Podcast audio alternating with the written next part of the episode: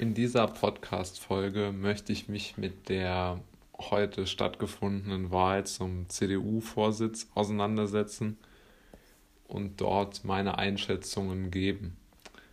Ähm, zuallererst einmal ist Laschet sicherlich ein direkter Kandidat von Merkel gewesen und ähm, steht natürlich in ihrer Gunst und wird jetzt auch bei den sogenannten Pandemie-Maßnahmen sicherlich mit ihr eine Stimme haben. Also wir können uns da auf sehr, sehr viel gefasst machen.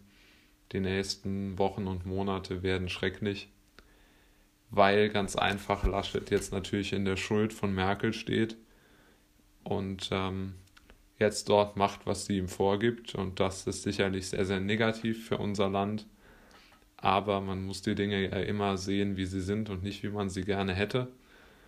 Und deshalb glaube ich, muss man sich dort jetzt, wenn man es realistisch sieht, auf sehr, sehr, sehr viel Schlimmes gefasst machen und ja, überlegen, wie man damit psychisch vor allem umgehen will. Ähm, perspektivisch denke ich, dass die Frage der Kanzlerkandidatur noch nicht geklärt ist. Also ich bin noch nicht davon überzeugt, dass Söder nicht Kanzler wird. Ich bin relativ sicher, dass er es zumindest probieren wird. Ähm, Laschet davon zu überzeugen, dass er kandidieren muss. Auch äh, Spahn sehe ich noch im Rennen, der sicherlich den Narzissmus und den äh, Opportunismus auch hat, da nochmal reinzustoßen. Er hat auch das Selbstbewusstsein sicherlich, auch wenn er aktuell vielleicht nicht die beste Figur macht, aber ich glaube schon, dass er äh, also Spahn immer noch große Ambitionen hat und Söder und Laschet werden, glaube ich, ein sehr, sehr enges Rennen CDU intern um diese Kandidatur führen. Ja, ähm, wie gesagt, die Nichtwahl von Friedrich Merz ist äh, aus meiner Sicht ein, ein schwerer Fehler gewesen, denn Friedrich Merz hätte zum einen den äh, politischen Dialog äh, in die Mitte des Parlaments bzw. der Parteienlandschaft gerückt. Er wäre angeeckt äh, gegenüber den Sozialdemokraten und vor allen Dingen gegenüber den Grünen. Und die CDU-Mitglieder hätten das auch aus meiner Sicht sehr gutiert. Ähm, die 1001 Delegierten der CDU haben sich aber dagegen entschieden, weil sie nicht wollten, dass Merkels großer Gegner ähm, ja, Bundeskanzler wird und natürlich CDU-Vorsitzender. Ähm, als nächstes ist natürlich zu betrachten die Situation der Maßnahmen. Also äh, ich bin davon überzeugt, dass Friedrich Merz gegen die meisten Maßnahmen gewesen wäre und das Kanzleramt sehr stark eingebremst hätte. Und insbesondere das, denke ich, hat einen großen Ausschlag gegeben, dass viele ähm, Delegierte heute nicht für ihn gestimmt haben. Denn Sie wurden von Merkel auch aus meiner Sicht dort unter Druck gesetzt, dass sie gegen Merz bzw. für Laschet stimmen, um ganz einfach ähm, zu zeigen, dass sie hinter ihrer Kanzlerin stehen. Und ähm, Fried wenn Friedrich Merz Bundeskanzler äh, oder jetzt erstmal CDU-Vorsitzender und dann die Kanzlerkandidatur übernommen hätte, hätte er in klaren Widerspruch gegen, wäre er in, klar, in klaren Widerspruch gegen Merkel getreten und das wusste sie natürlich mit aller Gewalt äh, zu verhindern.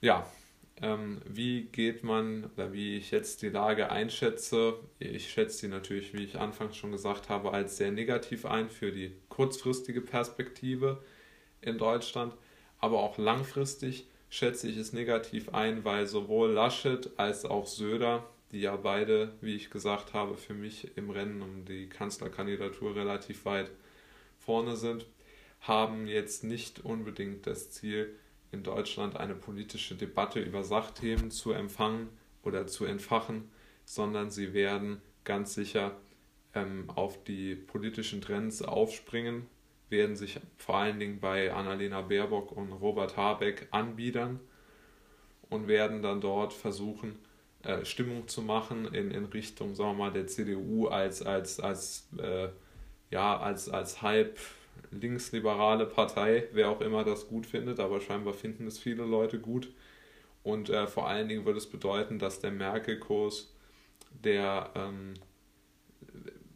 sehr wenig wirtschaftliche Freiheit und persönliche Freiheit bedeutet, für den Einzelnen weitergeführt wird Also ein ziemlich negativer Tag für die CDU, meiner Meinung nach, weil der Mitglieder Mitgliederwunsch, der ganz klar Friedrich Merz hieß, nicht umgesetzt worden ist, sondern das CDU-Establishment sich durchgesetzt hat mit dem Merkel-Kandidaten Laschet. Und langfristig gesehen ist es natürlich auch enorm schlecht für Deutschland, weil natürlich damit das Merkel-Erbe zementiert ist und wir weiterhin diese Merkelsche Politik unter, unter dem Namen Laschet oder Söder sehen werden. Die berühmte Rede von äh, Winston Churchill mit seinem, äh, ja, I have nothing to offer but blood, tears and sweat war sicherlich eine der bekanntesten politischen Reden, die je gehalten worden sind. Ähm, und ich denke, es ist nicht nur eine politische Rede, sondern auch eine Rede, die sehr, sehr stark auf das eigene Leben übertragen werden kann. Nicht muss, aber kann. Denn Winston Churchill gibt ganz klar an, dass er, indem er sagt, er möchte haben, dass man so seinen Geist niemals brechen lässt. Ich glaube, so kann man seine Aussagen deuten. Winston Churchill ist der Meinung, man darf sich seine Überzeugungen, seinen Charakter, seinen Willen und seinen Mut niemals nehmen lassen, egal was auch passiert und auch egal, egal wie aussichtslos die Lage erscheint. Ich denke, in unserem privaten Leben heutzutage haben wir jetzt nicht mehr unbedingt Feinde wie damals, aber wir haben auch Gegner, wir haben auch Probleme, die uns bewegen und die uns an existenzielle Ängste und Ränder bringen. Und wir brauchen auch einen Weg, damit umzugehen. Wir brauchen auch einen, einen, einen Kompass, der uns leitet.